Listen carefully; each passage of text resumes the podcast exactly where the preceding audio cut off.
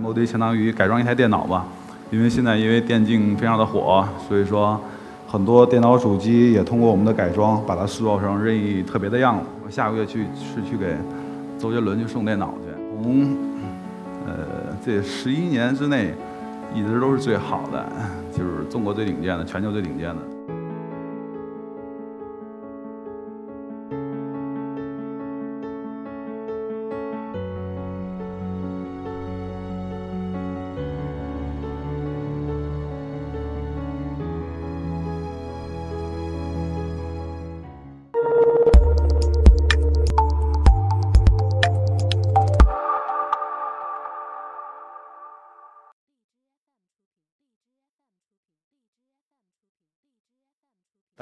我是新凯。嗯，关于 MOD 呢，大家可能不是特别的了解。那其实 MOD，嗯，可能喜欢改装车的朋友们大概会了解这个东西。那其实 MOD 相当于改装一台电脑吧，因为现在因为电竞非常的火，所以说很多电脑主机也通过我们的改装，把它塑造成任意特别的样子。呃，这是一些我们这些作品，它是动态的，其实照片上。没有显示出来，像这部主机的话，其实通电之后，它会根据你的手势，会自己像一个花朵一样的打开。呃，这这这部主机呢，就是它温度高的时候，也会翅膀像翅膀一样自动打开。嗯，跟大家聊一聊 MOD 吧，就是说关于我的喜欢的这个东西。嗯，因为早年的时候接触这个东西，在十七岁的时候吧，因为我接触计算机比较早，嗯，我差不多在。休息小学二三年级的时候接触的计算机，但是那个时候呢，觉得计算机非常的难看，并不是特别的好看。因为上学的时候特别喜欢打篮球，所以说会收藏很多限量版的球鞋。嗯，所以说对这个喜欢的电脑，他们太平庸的外观觉得特别不满意，于是就改装了第一台属于自己的电脑。当时改电脑其实挺辛苦的，你要去谷歌去寻找资料，因为那个时候的。二八六、三八六，大家可能想到都是一些白色的盒子，所以说通过这个方式，自己在暑假在高中的时候暑假去打工，然后比如说高一的暑假可以去汽车改装厂去打工，高二的时候可以找一个木匠去打工，所以说就是高中这三年，把需要掌握的一些制作的工艺上的技巧全都掌握到了。大学毕业之后，家里安排了在老家，就是我在辽宁，然后在电视台工作。然后因为工作了半年之后，觉得这可能不是自己想要的，然后就也没跟家里说，就离家出走来北京了。初期创业的时候是在呃北五环，就是在北京体育大学的对面，然后租了一个民工棚，差不多三十平左右吧，不到三十平，二二十平吧。因为冬天的时候也非常的冷，但我们这个工作的话，可能需要焊接呀、切割呀什么的，就是因为太冷了，手会冻麻，所以那个时候的工作状态就是冷的时候喝两口二锅头，然后再接着干，差不多每天到公司，呃，每天到工作室差不多三个小时，然后回到家再三个小时，因为赶不上末班地铁的话，就是就是得走一个小时回去，嗯，因为知道自己要做什么事儿，所以说。也相信自己一定会把这事儿做得最好，所以说我觉得，在这个过程中出现的一些问题啊，或者是一些困难，其实也就无所谓了。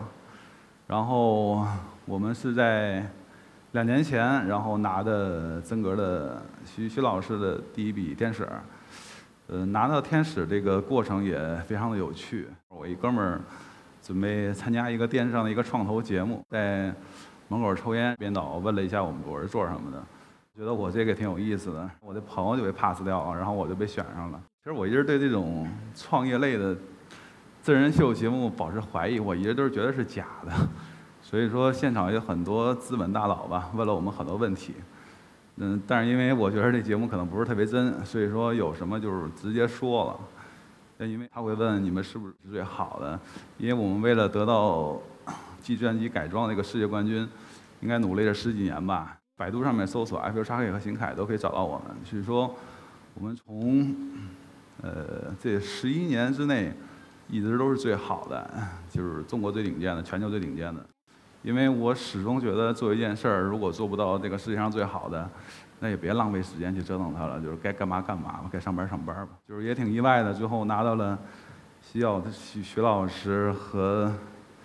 杨宁老师的第一笔天使。其实我觉得做人应该会有梦想吧，因为我高二的时候的梦想就是说，我想做一个特别酷的电脑，但是这个电脑一定要是做最好的。然后我希望我的偶像都在用我的电脑。嗯，差不多这。十年之内吧，就做到了。我下个月去是去给周杰伦去送电脑去。客户的话，一般都是大家可以想到的，就国民的所有的，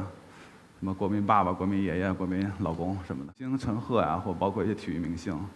啊，其实，在早年的时候，在第一次改电脑的时候，身边会有一些同龄人吧，他们说：“哎，你有这时间，你不如 好好的工作，去好好的陪领导，你为什么要折腾这东西啊？”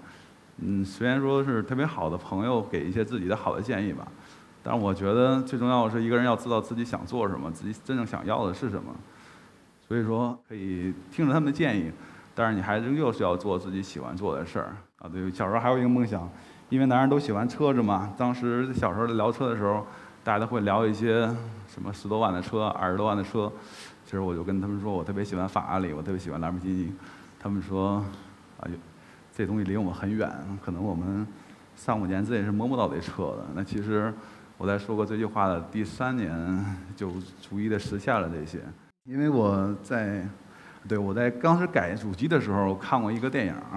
叫《速度与激情三》，然后有一幕的话就是那个 男主角就是对另外一个男主角 B 说，他们在天台上看着楼底下非常急急匆匆上班下班的人，因为在东京嘛，所以人很多，他就说。嗯，为什么下面的人庸庸碌碌啊？大家非常的忙碌，每天非常的奔波。啊，其实大家是在逃避，在恐惧，是因为大家恐惧改变，害怕自己的生活被改变。因为一旦循规蹈矩的生活被改变的话，大家会没有勇气去接受这个东西。那其实我觉得更多的人应该有这个改变的心态。就其实我觉得这个世界没有什么事儿不能完成了，就是只要用心去做就好了。我们这个东西。一个很简单，一个很小的螺丝吧，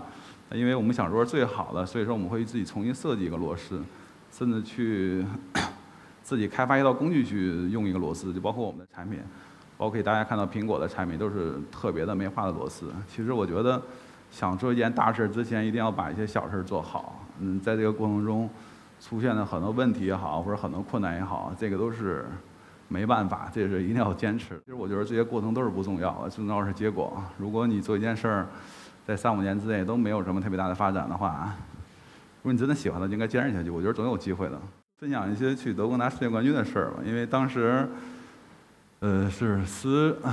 十九岁的时候第一次去德国，因为之前没有出国过，我人又不在北京，所以说什么都不知道。所以当时也没有高铁，就是坐了一晚上火车去到大使馆去办签证，但是身份证忘带了，结果又坐了一夜的火车回家去取补办一些材料，然后第二天再坐一夜的火车，就当时觉得哎这好苦，为什么自己要遭这个罪？那其实后来事实发现这个还没真正的到来。然后到了德国之后呢，嗯，身份证丢，呃不是钱包丢了，但是还好护照揣在兜里面了，然后。当时因为第二天就要回国了，因为我的英文当时也特别差，相当于几乎为零的那么一个基准吧。然后就自己独自一个人去的，当时没办法联系到主办方，就是抱着自己电脑，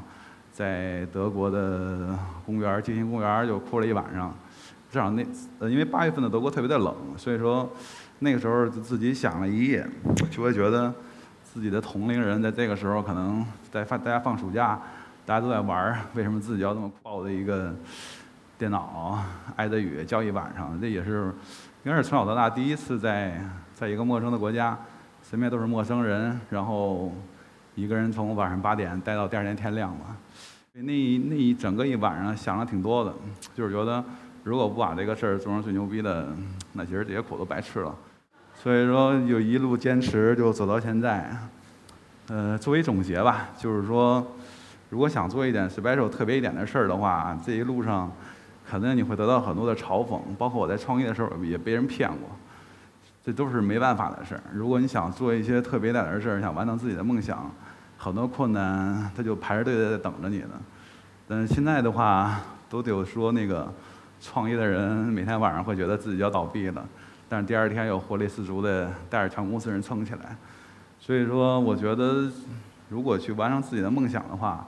越是特别的顺利，我觉得其实这是越是挺危险的。应该是